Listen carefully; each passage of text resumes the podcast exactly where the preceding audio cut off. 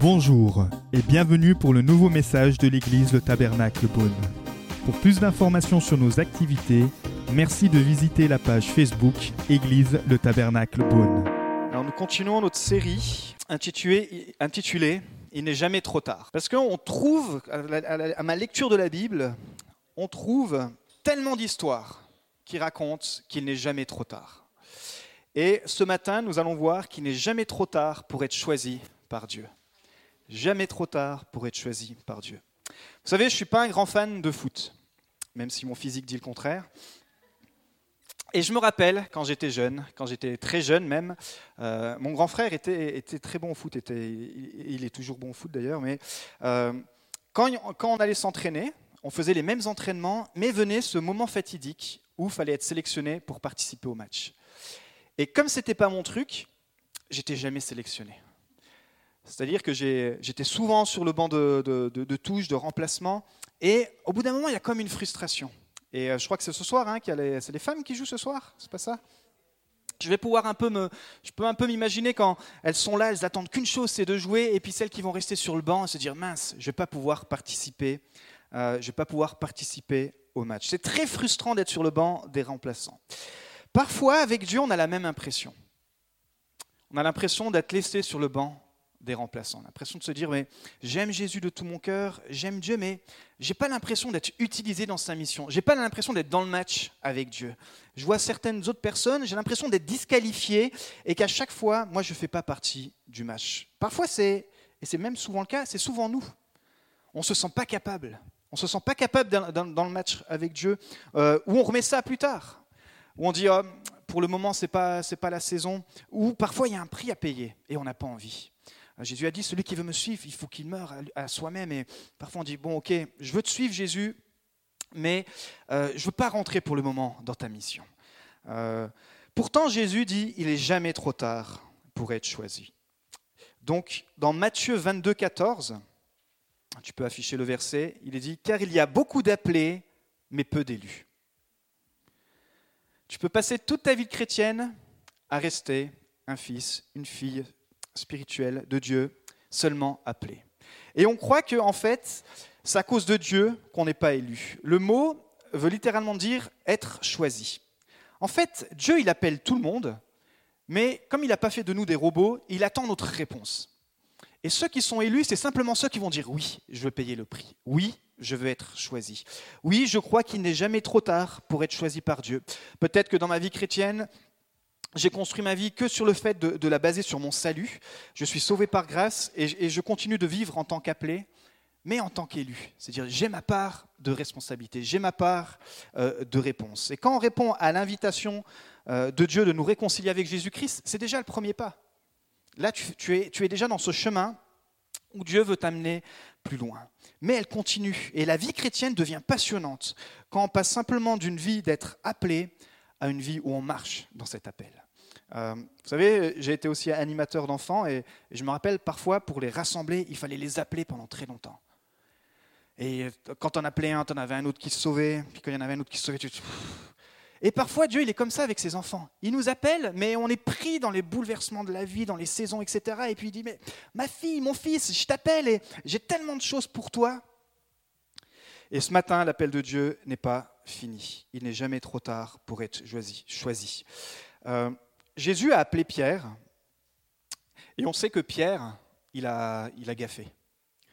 On sait qu'il lui avait donné une mission, la mission d'être le premier à construire l'Église, d'être celui qui allait lancer ce, mouvement, euh, d'être cette personne qui allait permettre que euh, l'Église de Jésus-Christ allait commencer. Mais il avait une faille. Il avait une faille de caractère. Il avait aussi certainement une faille de compétence. Et il a fallu qu'il soit transformé par Dieu, par la présence de Dieu, pour pouvoir être le Pierre auquel Dieu l'avait destiné. Et c'est pour ça que j'avais la pensée vraiment ce matin où parfois on chante maintenant je vois, je vois la grâce de Dieu, mais on ne vit pas dans ce qu'on voit. On vit dans ce qu'on voit de nous-mêmes, mais on ne vit pas dans ce que Dieu voit de nous. Et je vois la grâce de Dieu, mais sur ma vie, je ne la vois pas, la grâce. Je vois la puissance de Dieu, je- j'entends des miracles, mais, dans ma vie, je me sens tellement disqualifié de tout ça. Et c'est pour ça que je me réfugie, et peut-être c'est une zone de confort aussi. Je dis, bah, c'est pas grave, je suis au moins un chrétien, je suis sauvé, mais, mais pour moi, rentrer dans l'appel de Dieu, non, c'est pas, c'est pas pour moi. Ce matin, j'aimerais nous encourager, dire chaque chrétien est sauvé par grâce pour ensuite construire l'Église de Jésus-Christ sur terre. Et ça, c'est la plus belle des missions que Dieu nous ait donnée. Dieu nous appelle à construire son royaume sur cette terre. Et on va voir à travers, euh, on va voir deux principes ce matin pour être choisis euh, par Dieu. Mais en fait, c'est plutôt comment on peut répondre à cette réponse que Dieu nous envoie. Et on va regarder un épisode important dans la vie de Moïse qu'on trouve dans Exode 18. Le texte va s'afficher, vous pouvez suivre sur vos Bibles. Exode 18, j'ai pris une portion à partir du verset 13. Le lendemain, Moïse siégea pour juger le peuple, et le peuple se présenta devant lui depuis le matin jusqu'au soir. Le beau-père de Moïse vit tout ce qu'il faisait pour le peuple et dit, Que fais-tu là pour ce peuple? Pourquoi sièges-tu tout seul, et pourquoi tout le peuple se présente-t-il devant toi depuis le matin jusqu'au soir? Moïse répondit à son beau-père, c'est que le peuple vient vers moi pour consulter Dieu. Quand ils ont une affaire, ils viennent vers moi. Je juge entre les parties et je fais connaître les prescriptions de Dieu et ses lois. Le beau-père de Moïse lui dit, mais ce que tu fais là, c'est pas bien. Tu vas t'épuiser toi-même et tu vas épuiser ce peuple qui est avec toi. En effet, la charge est trop lourde pour toi. Tu ne pourras pas la mener à bien tout seul. Maintenant, écoute-moi. Je vais te donner un conseil et que Dieu soit avec toi. Sois le représentant du peuple auprès de Dieu et porte les affaires devant Dieu. Enseigne-leur les prescriptions et les lois, fais-leur connaître le chemin qu'ils doivent suivre et ce qu'ils doivent faire. Choisis parmi tout le peuple des hommes capables, qui craignent Dieu, des hommes intègres, ennemis du gain malhonnête. Établis-les sur eux comme chefs, chefs de milliers, de centaines, de cinquantaines et de dizaines. Ce sont eux qui jugeront le peuple de manière permanente. Ils porteront devant toi toutes les affaires importantes et jugeront eux-mêmes les petites causes. Allège ta charge et qu'ils la portent avec toi. Si tu fais cela et que Dieu te l'ordonne, tu pourras tenir bon et tout ce peuple parviendra en paix à sa destination. Moïse écouta son beau-père et fit tout ce qu'il avait dit. Moïse choisit parmi tout Israël des hommes capables, et il les établit chefs du peuple, chefs de milliers, de centaines et de cinquantaines et de dizaines. Il jugeait le peuple de manière permanente. Il portait devant Moïse les affaires difficiles et jugeait eux-mêmes toutes les petites causes. Et Moïse laissa partir son beau-père, et Jétro retourna dans son pays. Seigneur, merci pour ta parole, merci pour ta présence ce matin, merci parce que tu appelles. Et ce matin, nous voulons encore répondre, Seigneur, à ton appel. Merci de trouver des cœurs disposés, des cœurs qui ont faim et soif de ta présence. Et merci Saint-Esprit encore pour tout ce que tu vas déposer. Amen. Alors Moïse et, Jétro, son beau-père, se retrouvent après une longue période d'absence. Euh, Moïse avait, quitté, euh, avait fui l'Égypte et il est allé se, réfugier euh, dans, un endroit où justement pendant 40 ans, il avait pu se marier et Jétro était devenu son beau-père. Et puis ensuite, quand Dieu l'avait appelé, il avait répondu à cette mission, mais il était parti sans sa femme, sans son beau-père. Et là, son beau-père revient vers lui. Donc ils font, euh, ils font un petit point ensemble, des grosses retrouvailles, et Moïse lui raconte tout ce qu'Israël a fait pour son peuple. Il dit, mais tu ne te rends pas compte, euh, beau papa, tout ce qui s'est passé, le Dieu d'Israël, notre Dieu, c'est vraiment le Dieu véritable. Il nous a fait sortir d'Égypte, il m'a permis d'être le libérateur, il m'a permis d'amener le peuple dans la vision de Dieu. Le, chemin a commencé et il nous donne encore le pays promis. Et euh, il est en train de lui raconter tous les miracles, les dix plaies, etc. Et, et Jétro est juste impressionné. Et il lui dit, bon écoute Moïse, je vais passer quelques jours avec toi parce que là, ça m'impressionne vraiment. Il va littéralement euh, s'allier au Dieu de, Moïse, à notre Dieu, au Dieu d'Israël. Et puis le lendemain, il va, un petit peu regarder ce que Moïse fait, comment il gère ces, millions de personnes. Et là, il va relever quelque chose. Il va dire, Moïse, à la fin de la journée, dit, il y a un truc dans ton leadership qui joue pas. Il y a un truc qui, est, qui va te limiter, qui limite ton peuple, qui peut permettre d'amener, euh, d'enlever la paix et qui va surtout vous éloigner de la destination à laquelle Dieu vous appelle. Il dit le gros problème, le gros problème que tu as, Moïse, c'est que tu es seul à gouverner ces millions de personnes. Et que du matin au soir, tu as des files d'attente, c'est plus que le pôle emploi, c'est plus que la CAF réunie, des files d'attente incroyables qui sont là pour se plaindre. Et tu dois résoudre tout ça tout seul. Moïse dit, bah, écoute, voilà, Dieu m'a établi, et puis moi j'aime ces gens, et ces gens ont besoin de mon conseil. Oui, mais ça c'est très bien, mais là, ce que tu es en train de faire, tu es en train de t'épuiser, tu es au bord du burn-out, et tu es en train de mettre le peuple aussi au bord du burn-out, parce que tu ne te rends pas compte, mais il y a des personnes, elles ont une semaine d'attente. Et en plus, le pire, c'est que tu vas gérer des, des toutes petites histoires comme des grosses situations. Ça va pas du tout. Alors, euh, ils ont un entretien de leadership, et, et, et Gétro va lui conseiller, il va lui dire, écoute, voilà ce que j'ai reçu. Il lui impose pas, mais il dit, mais voilà ce que j'ai reçu. Il faut que tu lèves des leaders. Il faut que tu te formes une équipe. Il faut que tu puisses appeler d'autres personnes à venir travailler avec toi pour gouverner ce peuple.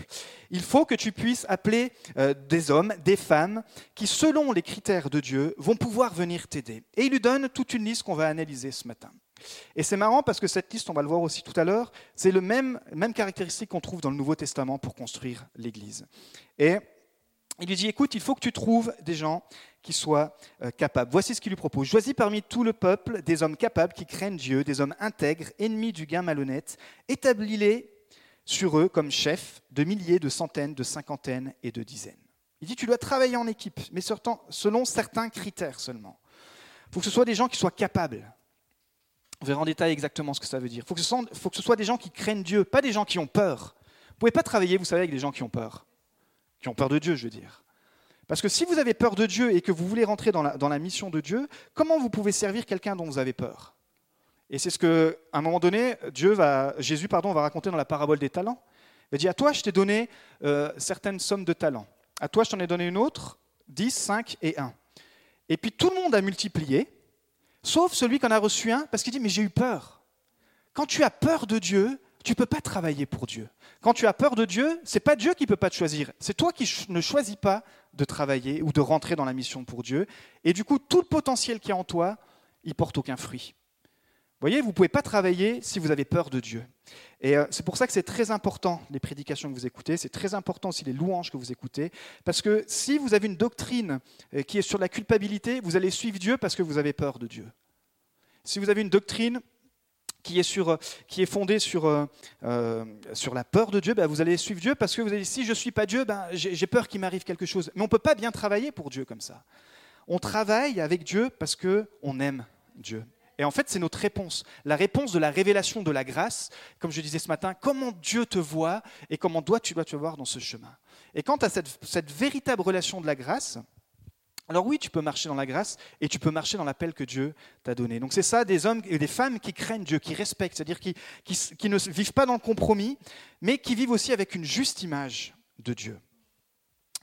Des personnes qui soient intègres, littéralement ça veut dire qu'ils soient fermes, qu'ils soient fidèles, qu'ils soient vrais, qu'ils soient dignes de confiance, et même il y a une traduction qui dit qu'ils soient dignes de confiance en parole, en témoignage et en jugement. Waouh Parce que l'intégrité, euh, je discutais avec, avec un ami, on ne s'est pas vu depuis euh, très longtemps, cette semaine on s'est retrouvés, et il me disait, euh, lui pourtant il n'est il est pas, pas chrétien, mais il me dit, mais on me reproche, en tant que technico-commercial, on me reproche mon intégrité. Et je l'ai encouragé. Je lui ai dit, mais waouh, moi je, je t'encourage dans cette voie-là. Je fais parce que à la fin du compte, c'est ce qui payera à la fin du compte, c'est ce qui payera. Toi, tu es droit dans tes baskets et continue dans ce chemin-là. Et j'ai tellement été touché euh, par cet ami musulman qui, qui, veut marcher dans l'intégrité. Et je lui dis, mais ça, c'est bien, ça, c'est une bonne valeur. Il faut continuer et d'être digne entre ce que tu dis le dimanche à l'église, entre ce que tu chantes, et puis entre notre comportement euh, dans notre foyer, mais aussi tout simplement notre comportement euh, à l'égard des autres. Donc voici l'autre caractéristique, il dit ennemi du gain malhonnête. Pourquoi? Parce que euh, l'homme et la femme, nous sommes tous enclins euh, au pouvoir, nous sommes tous séduits par l'argent et nous sommes tous séduits par le sexe. Il dit, il faut que ça se soit réglé pour être des hommes et des femmes qui puissent être choisis par Dieu. Parce que quand tu rentres dans ce chemin-là, c'est pas que Dieu, encore une fois, ne peut pas te choisir, c'est que toi, tu ne te choisis pas pour Dieu. Vous voyez, souvent on dit mais Dieu m'appelle pas ou Dieu me choisit pas. Mais en fait, on est tellement dans la mauvaise image de Dieu, on est tellement à côté du plan de Dieu que Dieu n'arrête pas de nous appeler. Il dit mais je t'appelle mais il y a peu d'élus parce que c'est dur d'être un élu. Un élu c'est quelqu'un qui, qui, reste dans la présence de Dieu, qui s'accroche à la grâce de Dieu et qui se nourrit de la parole de Dieu et que du coup est loin de la cupidité ou de l'avidité. Il faut que tu deviennes, il faut qu'on devienne un peuple généreux. Tu dois être connu. Euh, comme un peuple, comme une personne généreuse. Euh, ça, ça permet vraiment de libérer beaucoup de choses. Et puis, dernière chose, il dit, il faut que tu sois, il faut que tu trouves, avec tout ça, il faut que tu trouves des leaders, femmes ou hommes, de mille. De, et puis c'est marrant parce qu'il part du plus grand au plus petit. Il faut que tu me trouves des, il faut que tu trouves des leaders, une personne qui arrive à soutenir mille personnes, qui a l'influence pour mille, pour cent, pour cinquante et pour dix. Et chef, littéralement, ça veut dire capitaine, meneur ou leader. Il dit voilà Moïse, tu as des millions de personnes, voilà le tableau. Alors, ou tu continues tout ça et tu vas finir en burn-out, et puis le peuple et la mission que Dieu a donnée pour ce peuple n'atteindra jamais son but, ou tu te retrousses les manches, tu formes une équipe et t'appelles des leaders. Et il y a différents niveaux. Et on va voir que parfois, on peut tomber dans la comparaison de dire, ben voilà, moi je suis, j'ai une influence sur 1000 personnes et j'ai plus d'importance peut-être qu'une personne qui aura une influence sur 10 personnes. Non, c'est faux. C'est encore une fois par rapport à ce que Dieu a mis dans ton cœur, dans ton appel. Et si Dieu te demande d'avoir une influence sur 10 personnes et que tu rentres dans cet appel, ben, tu seras beaucoup plus productif que celui qui a été appelé à, diriger 1000 personnes et qui n'est jamais rentré par peur ou par manque de courage. donc des années plus tard, des milliers d'années plus tard après cet épisode, c'est le début de l'Église primitive, et ils vont être confrontés à la même situation. Pentecôte, 3000 conversions, on sait qu'il y avait des millions de personnes qui étaient là, parce que c'était la troisième fête annuelle, des millions de conversions, et puis, euh, et puis les douze apôtres qui, euh, qui, sont, qui sont à fond, qui, qui doivent enseigner, qui doivent encourager, qui doivent prendre du temps dans la parole de Dieu. À un moment donné, ils s'épuisent et ils sont au bord du burn-out. Ils disent, mais il faut déléguer certaines tâches. Et il faut trouver des hommes et des femmes qui soient assez humbles, capables. Et voilà ce qu'il dit dans Acte 6.3. C'est pourquoi, frères, choisissez parmi vous sept hommes de qui l'on rende un bon témoignage, qu'ils soient pleins d'Esprit Saint et de sagesse, et que nous chargerons de cet emploi. Pour que l'Église primitive elle ait l'impact qu'on a encore aujourd'hui, ils ont dû travailler en équipe. Et il y, a eu, y dû avoir des personnes qui ont dû rentrer dans leur appel, qui ne sont pas simplement... Bah, sur les 3000, vous voyez, ils en ont choisi que 7 quand même. Donc le ratio, il est toujours... Euh, c'est dur d'être une personne qui vit dans cet appel pour Dieu, parce que ça demande du sacrifice. Ça, c'est toutes des personnes... En plus, la première tâche qu'on leur a donnée, c'est d'aller simplement aider à servir aux tables. C'était le, premier service d'accueil, en fait. Et la, barre était hyper haute. Il faut qu'il soit plein d'esprit, il faut qu'il soit plein de sagesse. Et parmi dedans, il y, aura le premier martyr, qui finalement, euh, quelques semaines après, va, raconter son témoignage et par les religieux va être lapidé. Donc j'aimerais vous dire que ce matin, il n'est pas trop tard pour être choisi par Dieu. Et on va regarder tout simplement comment on peut classer ça en deux catégories. On va voir qu'il faut une qualité de caractère, mais aussi de compétences la différence du CV de Dieu avec le CV du monde, c'est que nous, Dieu nous donne toutes nos chances, peu importe d'où on vient. Il nous donne le mode d'emploi, il nous donne la parole de Dieu, et il dit, écoute, l'avantage avec moi, mon gars, ma fille, c'est que si tu passes du temps dans ma présence, ton caractère va être façonné pour que tu puisses répondre à l'appel. Et si tu passes du temps euh, à étudier, à travailler le don que tu as donné, la compétence, alors je serai avec toi dans la compétence et on va travailler ensemble pour le royaume de Dieu. Donc première chose qu'on voit ce matin, c'est le caractère. Choisis parmi tout le peuple des hommes qui craignent Dieu, des hommes intègres, ennemis du gain malhonnête, de qui l'on rend un bon témoignage, qui soit plein d'Esprit Saint et de sagesse. J'ai fusionné les deux textes qu'on vient de lire. La première des caractéristiques pour le caractère, c'est la joie. Vous savez, vous ne pouvez pas, euh, dans le psaume 100, verset 2, il est dit Servez l'Éternel avec joie. La joie, c'est un trait de caractère du fruit de l'esprit qui permet vraiment d'avancer et de faire avancer le royaume de Dieu. La joie, ce n'est pas forcément naturel, surtout dans le travail. Mais dans la présence de Dieu, Néhémie dira que la joie est notre force. Et c'est un des fruits de l'esprit. John MacArthur dit Les gens suivent naturellement un leader qui sait leur donner de l'espérance, et ils s'éloignent naturellement de celui qui est perpétuellement pessimiste. Il faut apprendre à vaincre le pessimiste dans notre vie. En France, on est un peu connu pour ça. Il faut apprendre à revêtir la qualité d'être quelqu'un d'enthousiaste. Je ne sais pas si vous connaissez, ou peut-être un, trait de votre caractère, on vous a déjà dit. Quelqu'un qui est enthousiaste ou quelqu'un qui a de la joie, il va apporter du courage, il va apporter de la force. Le lundi au travail, tout le monde est découragé. Alors comment ça va? Comme un lundi, ok, puis le vendredi, comme un vendredi. Hein. Puis il y a le gars qui arrive, ah non, mais waouh, tu sais pas quel film j'ai vu, et puis en ce moment, ça va, ça va super bien. Écoute, euh, je te propose tel livre. L'enthousiasme, ça provoque quelque chose parmi les autres. C'est une influence. Et un leader qui veut se lever pour Dieu doit avoir cette caractéristique des fruits de l'esprit. Quand tu viens à l'église aussi, sois plein d'enthousiasme. Euh, on est tellement enclin, alors euh, en ce moment il fait chaud et je me suis même moi-même surpris. Alors quand il fait froid, je me plains du froid, quand il fait chaud, je me plains du chaud. venons à l'église avec un enthousiasme, se dire je crois que ce matin Dieu va agir. Je viens pas simplement pour me servir, pour manger dans la gamelle, mais je viens parce que je crois que je vais être un véhicule qui, à travers moi, le Seigneur va pouvoir transformer mes frères et mes sœurs. tu peux faire la différence en arrivant dans la joie. Super enthousiaste de ce que Dieu va faire. Pourquoi? Parce que quand tu es un leader, quand tu acceptes de devenir un, leader, tu as la responsabilité de pouvoir changer l'atmosphère. Pour ceux qui ont déjà travaillé en équipe, c'est toujours euh, délicat d'avoir un, chef qui est hyper pessimiste. Euh, surtout, nous, dans notre milieu, dans, le commerce, moi, si j'ai un responsable qui va être pessimiste, mais personne ne va vouloir aller au boulot. Oh, écoutez, en ce moment, les gars, ça sert à rien que vous alliez travailler, de toute façon, vous n'allez rien ramener. Ça marche pas. Non, la boîte, laissez tomber, ça va jamais le faire. Oh, puis vous êtes nuls. Oh, vous me saoulez. Vous voyez, vous, vous commencez la semaine comme ça. Non, nos, managers, ils sont, ils sont, formés pour être enthousiastes. Ils disent, mais les gars, ça va aller. Il faut continuer d'aller prendre du terrain. Il faut continuer de vous lever le matin. Et moi, je crois en vous, etc. Moi, je pense que le jour où j'ouvre un commerce, j'aimerais être comme ça.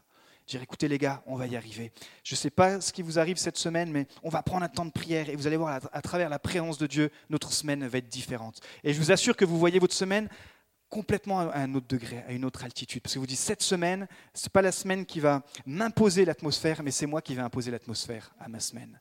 Et ça, en tant que leader, tu peux le faire. Tu es responsable de ça, pas juste se récolter. Euh, euh, tous les déchets, vous savez, autour de nous. Tu peux dire stop aussi. Tu dis, écoute, je comprends qu'en ce moment, ce que tu vis, c'est difficile, mais écoute, est-ce qu'on ne peut pas un peu se réjouir? Regarde ce qui se passe. Ok, notre pays, peut-être tout n'est pas clean, mais regarde, on est en liberté. Et puis tu changes l'atmosphère, tu changes l'atmosphère. C'est plus dur hein, d'aller dans, dans, ce contre-courant, mais vous allez voir que l'enthousiasme attire les gens comme des aimants. Moi, quand je vois quelqu'un d'enthousiaste, j'ai envie, de, envie de le suivre. Envie, je ne sais pas pourquoi il est excité, mais ça m'attire. Peut-être parce que c'est dû à mon caractère, mais je crois qu'on est tous comme ça. Quand vous avez quelqu'un qui pète la forme, qui est, dans la joie, qui Waouh, mais qu'est-ce qui se passe? Bah, Écoute, ça, va super bien. Viens, je te propose, on va faire un, tour de vélo. Ok, pourquoi pas? Vous voyez? L'enthousiasme. Et je crois que parfois, dans le milieu chrétien, on a, la, on a la bonne nouvelle, on est les porteurs de la bonne nouvelle, mais parfois on porte plein de choses sauf la bonne nouvelle. Et euh, c'est un travail, c'est un choix. Je choisis d'être un leader et je choisis du coup de changer l'atmosphère. Vous savez, le pessimisme tue la foi, l'optimisme l'attise et la communique. Regardez l'histoire de, Jésus et Thomas. Thomas il, Thomas, il est quand même incroyable. Jésus avait expliqué à tous les disciples ce qui allait se passer, qu'il allait mourir, donc c'était un choc pour eux, mais qu'il allait ressusciter. Le soir même de la résurrection, il se présente à tous les disciples. ok? Il y en a un qui n'est pas là, on ne sait pas où il est, c'est Thomas, il manque. Mais il se présente à tous les disciples, il dit, Salut les gars, bonne nouvelle, je l'avais dit, je l'ai fait. Il leur montre les trous dans les mains, il leur montre le côté, il dit, C'est bon, je suis ressuscité, je vais rester maintenant 40 jours avec vous, vous allez voir, je vais vous parler du royaume de Dieu. Il les rebooste, quoi, parce qu'ils étaient partis vraiment aussi hyper dans la démotivation. Il en manque un, Thomas. Le lendemain, les gars sont super boostés, ils rencontrent Thomas, ils disent vous, les onze, là, vous me dites que vous avez vu Jésus, mais c'est pas vrai. Je dis, non, attends, on était onze, et on aurait eu, les onze, on aurait eu une hallucination. Non, non, c'est pas vrai, Jésus, regarde, il est mort sur la croix, et puis, c'était sympa ce qu'il a fait, mais non, je le crois pas. Et il était hyper pessimiste, on peut dire incrédule. C'est la même chose, quand tu es pessimiste, tu es incrédule, tu manques de foi. Et Jésus est tellement beau que huit jours après, donc il va le laisser marronner dans toute sa dépression, les onze, ils ont dû le laisser de côté. Il devait être tellement surexcité que Jésus était ressuscité. Ah, toi, vas-y, tu crois pas au bout, de, huit jours, ils sont quand même les douze réunis. Et Jésus, il chope. Thomas Il dit Ouais. Tom. Il est dit littéralement, on pourrait lire ça dans Jean, il prend ses doigts et il lui met dans les trous. Il dit Mais regarde si je ne suis pas ressuscité. Il prend sa main, il lui met sur le côté. Alors, mais qu'est-ce qui t'arrive d'être autant pessimiste? C'est quoi ce manque de foi? Tu as, failli faire foirer le nouveau plan que j'ai pour mon équipe. Parce que Thomas, il était, il était dans un principe, et puis Jésus va lui répondre ça, il va, il va le reprendre. Il va lui dire dans Jean 20, 29, Parce que tu m'as vu, tu as cru.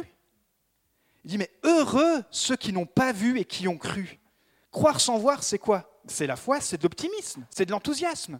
Je vois une salle pleine, je vois des gens, des hommes, des femmes qui sont remplis du Saint-Esprit, je vois une armée de guerriers, je vois des, jeunes, je vois des moins jeunes, je vois une, église unie. Waouh!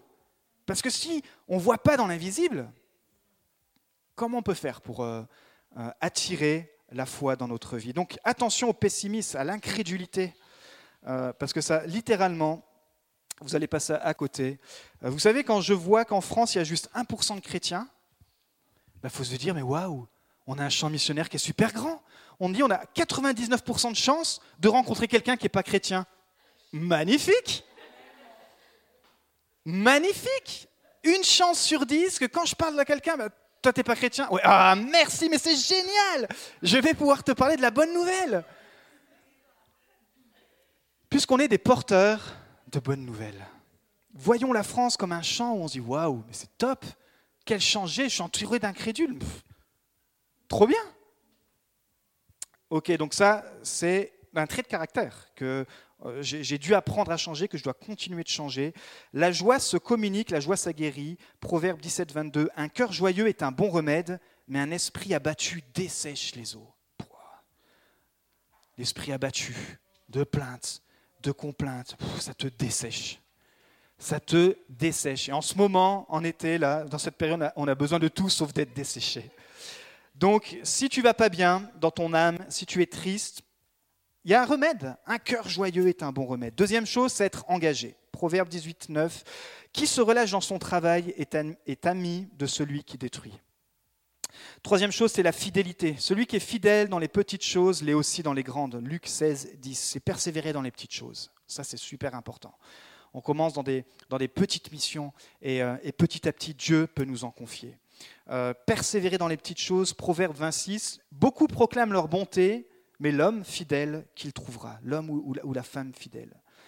Euh, c'est vrai que c'est dur de trouver des gens qui restent fidèles fidèle à, une vision, fidèle à, un engagement. Parce que la, vie nous apprend à être consommateur de toutes sortes de choses. Et même parfois, quand, on s'engage, on est dans un esprit de consommation. On dit, ben, je m'engage, mais au bout d'un moment, donné, quand il y a des difficultés, ben, la, fidélité, elle, elle manque. Donc c'est très bien de dire, ben, je suis quelqu'un de bon, je suis quelqu'un de...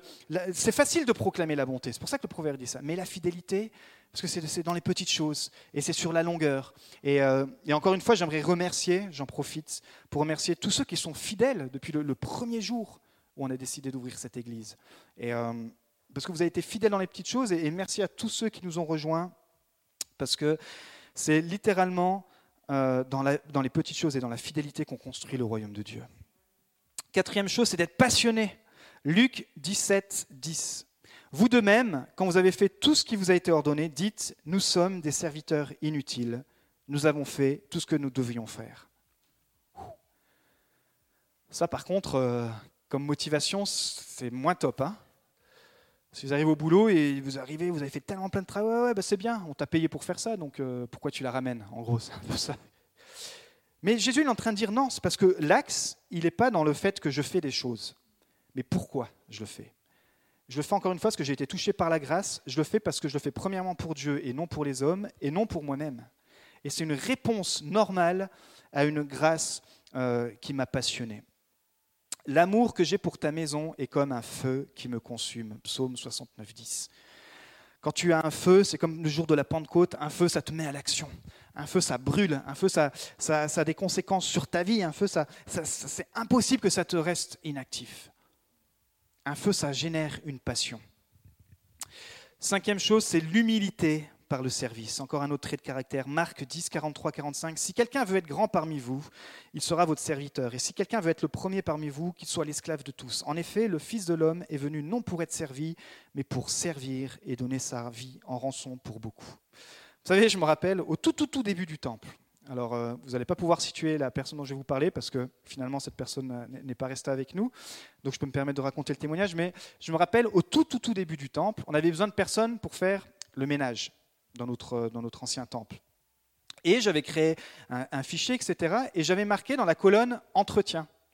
Et du coup, j'avais envoyé ça à, certaines personnes. Et puis, euh, j'ai une personne qui, s'était inscrite dans, entretien. J'ai dit, ah, bah, tiens, c'est bien ça. Puis après, en discutant avec cette personne, en fait, cette personne, elle, avait compris que c'était qu'elle voulait, c'était être euh, la personne qui allait faire les entretiens pour les gens. En fait, le, boulot du pasteur, quoi. J'ai dit, mais non J'ai dit, non, non, c'est pas ça. J'ai dit, c'est entretien. Quand je mets entretien du temple, c'est entretenir le temple. Ah, la personne, elle a déguerpi.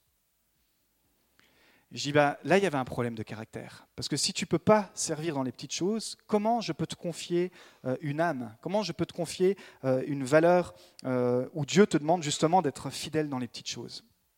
Et donc, parfois, notre caractère, je vous dis, nous disqualifie. On met beaucoup la faute sur Dieu. Mais parfois, notre caractère nous disqualifie aussi parce qu'on on, a cette attitude, on a, on a, des choses qui doivent être brisées dans notre vie avant de pouvoir être utilisées par Dieu. Et cette personne s'est disqualifiée elle-même, mais euh, je crois qu'il est bon de venir toujours avec un esprit de service.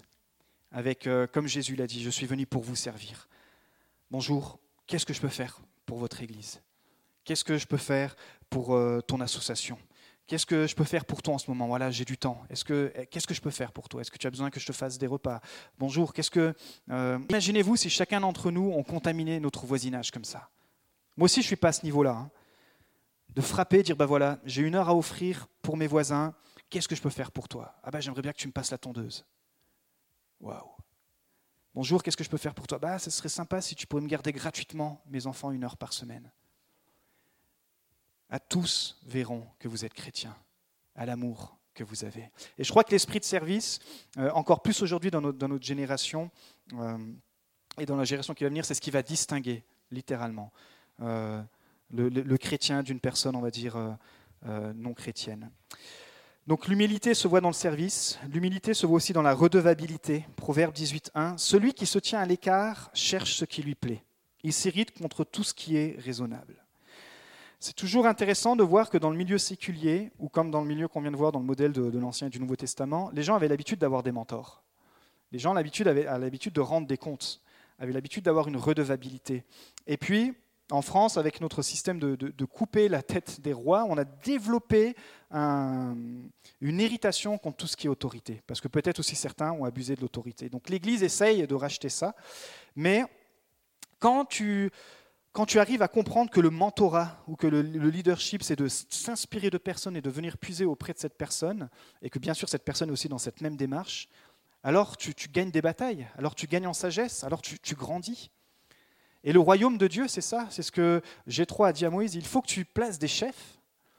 Des chefs, ça veut dire qu'ils sont responsables de certaines personnes et que ces personnes sont redevables. Et c'est comme un mécanisme qui rentre dans un certain un roulement qui permet que tout ça roule bien. Mais celui qui se tient à l'écart, qui dit non, moi je, je de compte à personne. Vous savez, c'est la, la, méthode Samson. Samson, il était très puissant, mais il était intenable. Et il était animé par, euh, par des désirs sexuels, et donc il disparaissait comme ça la journée, et puis ses parents, ils s'appelaient, ils appelaient les voisins, mais il est passé où sans son... On ne sait pas. Puis tout à coup, on apprenait qu'il avait fait n'importe quoi. Parce qu'il n'aimait pas ce côté redevabilité. Il était, il était toujours en fuite, il, était, il, avait la puissance, pour le coup, lui, il avait la compétence, on verra tout à l'heure, mais il n'avait pas le caractère. Et on sait sa triste fin, hein, il, il est mort, les yeux crevés, et quand, dans la Bible, quand les yeux sont crevés, c'est littéralement la vision qui est, attaquée, parce que finalement, il a accompli la mission de Dieu, mais d'une façon très catastrophique. Et même s'il fait partie des héros de la foi, quel chemin, quel chemin traversé. Donc attention, parfois, quand, à, cause des blessures ou à cause de... Les mentors, les responsables sont là pour nous entourer, pas pour nous dominer, encore une fois, mais pour nous propulser, pour nous challenger, pour nous permettre d'aller plus loin. Le fou méprise l'instruction de son père, mais celui qui tient compte du reproche fait preuve de sagesse. Proverbe 15.5. Le fou méprise l'instruction de son père, un père spirituel, un, père à l'école, un père, euh, euh, quelqu'un dans l'éducation, quelqu'un qui a en autorité sur nous. Le fou méprise l'instruction. Il dit mais non, mais au travail, mais j'ai un chef, mais je m'en fous de ton instruction. Mais ça, c'est pas bon. C'est pas bon. Parce que celui qui ne tient pas compte des reproches, il manque de sagesse. Alors bien sûr, encore une fois, il faut mesurer, on peut avoir des, responsables voilà, qui sont dominateurs, etc. Mais je crois qu'en général, en général, on peut apprendre de nos leaders, de nos responsables. Et puis le troisième point de l'humilité, c'est être enseignable. La pire chose, c'est un cœur qui n'est pas enseignable, c'est un cancer. C'est dans l'exemple de Saül. Saül, c'est pareil, il avait reçu l'autorité pour être le roi, mais il n'était pas enseignable, le gars. Pourtant, il a bien commencé. Il était humble de caractère, mais petit à petit, toute la gloire lui est montée au nez, on va dire. Et puis, il n'aimait pas que, ça, que, que il n'aimait pas que l'autorité spirituelle lui dise ce qu'il devait faire, Samuel. Et quand Samuel lui disait, écoute, je parle de la part de Dieu, je suis le prophète, il ne faut pas que tu fasses ça comme ça, il faut que tu attendes, il ne faut pas que, que tu ramènes, euh, par exemple, la fameuse histoire où, où, ils ont gagné une guerre, il a dit, il ne faut pas que tu touches au butin de l'ennemi. Mais lui, c'était toujours sur le compromis. Ouais, il m'a dit de pas toucher, mais pas toucher quoi, en fait? Et puis, mais Dieu voit tout ça. Et à un moment donné, Dieu, l'ascendance est tombée. Il dit, je, je t'enlève.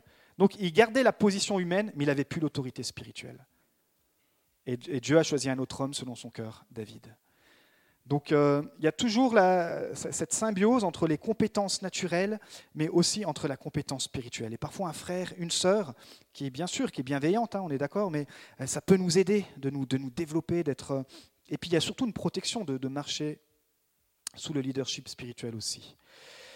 La voie qu'emprunte le fou est droite à ses yeux, mais il est sage d'écouter les conseils. C'est toujours fatigant pour les uns et les autres quand on dit mais écoute, tu es sur la mauvaise voie.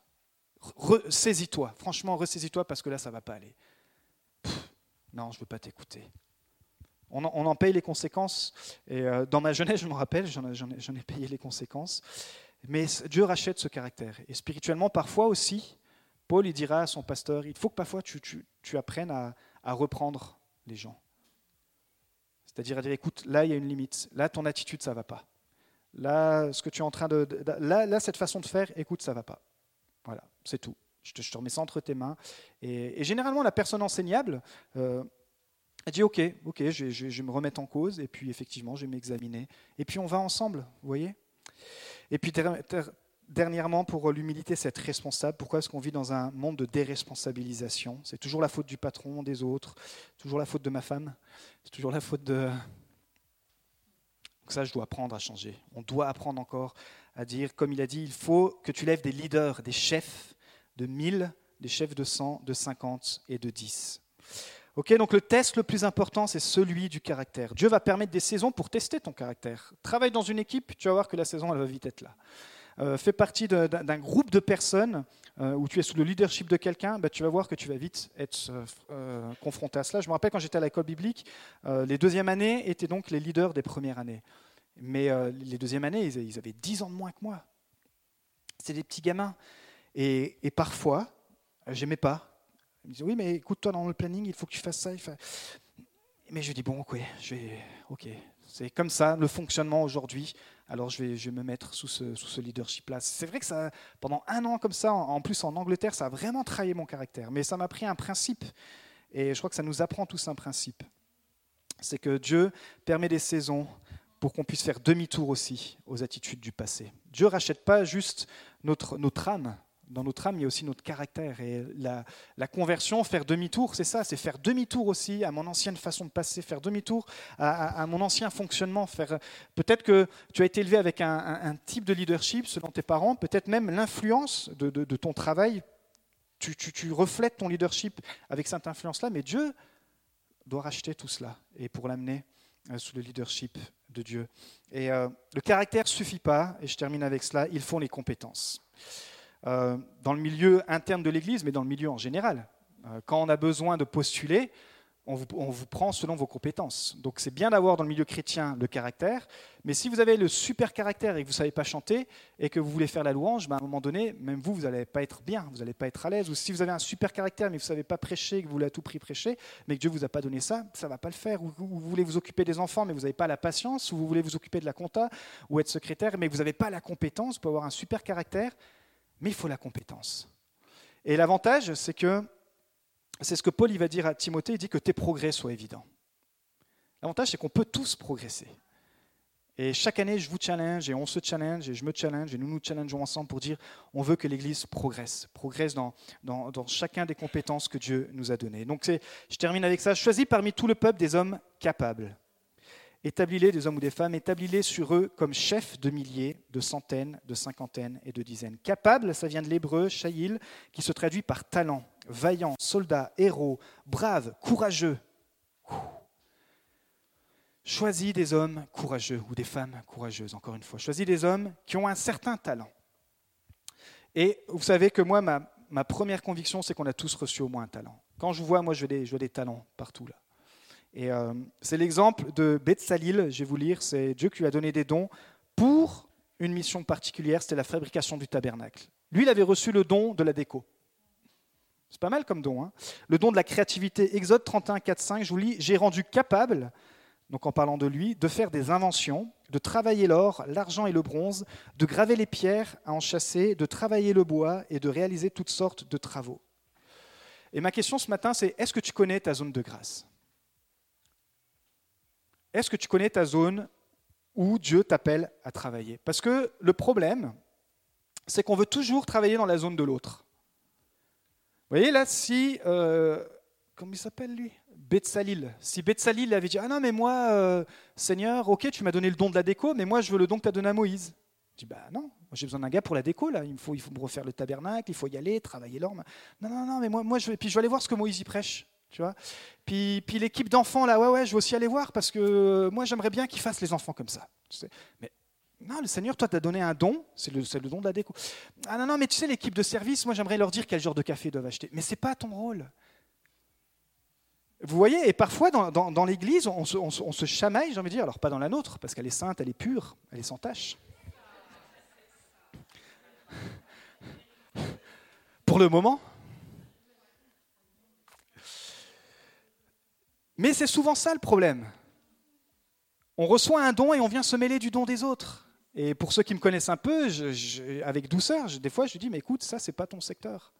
Occupe-toi de, voilà, de ce que Dieu a mis entre tes mains et ça, soit, fais-le fructifier, multiplie-le. Regardez ce que l'apôtre Paul dit dans 2 Corinthiens 10, 13, je vais vous lire. Quant à nous, nous ne voulons pas nous montrer excessivement fiers, mais seulement dans la limite du champ d'action que Dieu nous a attribué, en nous faisant parvenir jusqu'à vous, dans la limite du champ d'action que Dieu nous a attribué. Là, c'était dans l'implantation d'église, c'était dans l'exercice du ministère, mais Paul, il savait qu'il y avait une limite. Il savait qu'il y avait une zone de grâce. Et sa zone de grâce, pour lui, quand, on lit les épîtres, on voit à qui il s'adressait. Et il était complètement à l'aise. À un moment donné, quand il va s'adresser aux chrétiens d'Éphèse, il va se présenter comme apôtre au sein d'Éphèse. Il avait son public, il avait, il avait sa vision, il avait le don que Dieu lui avait donné. Il savait que Dieu lui avait donné d'aller prêcher parmi aussi les non-juifs. Vous savez, c'est ça aussi connaître son identité. Et c'est ça connaître ta zone de grâce. Et vous savez, quand, dans, le milieu séculier, encore une fois, ils l'ont bien compris, ils vous font passer des tests de personnalité. Et parfois, dans, le milieu chrétien, on forme des équipes sans faire attention aux tests de personnalité. Nous, on en a, fait un. Euh, d'ailleurs, il faudra qu'on en, refasse un. Maintenant que l'équipe a grandi, mais c'est super intéressant, euh, celui que vous aviez fait à Jeunesse en Mission, qu'on avait fait une fois ici, parce que ça permet de voir les différentes personnalités et suivant les personnalités, de construire l'équipe. Pas en imposant à quelqu'un d'être quelqu'un qui n'est pas, mais dire, bah, voilà, suivant en tout cas les limites du test, ou ce que le test montre, bah, toi apparemment, tu es fort là-dedans. Et il y a plein de choses où on passe à côté des plans de Dieu de notre vie parce qu'on a la flemme de faire des tests de personnalité. On n'a pas envie de lire des livres qui parlent sur justement comment, comment apprendre à, se connaître, comment connaître ses limites, comment. Euh, parfois, c'est même des formations qui sont chères, mais vous allez mettre 300 euros pour apprendre à vous connaître, ça va vous libérer pour le reste de votre vie. Ça se trouve, vous faites un métier, vous n'aimez pas parce que vous n'avez pas fait un bilan de compétences. Et dans ce bilan de compétences, si vous le feriez, mais en fait, ce pas du tout dans mon métier.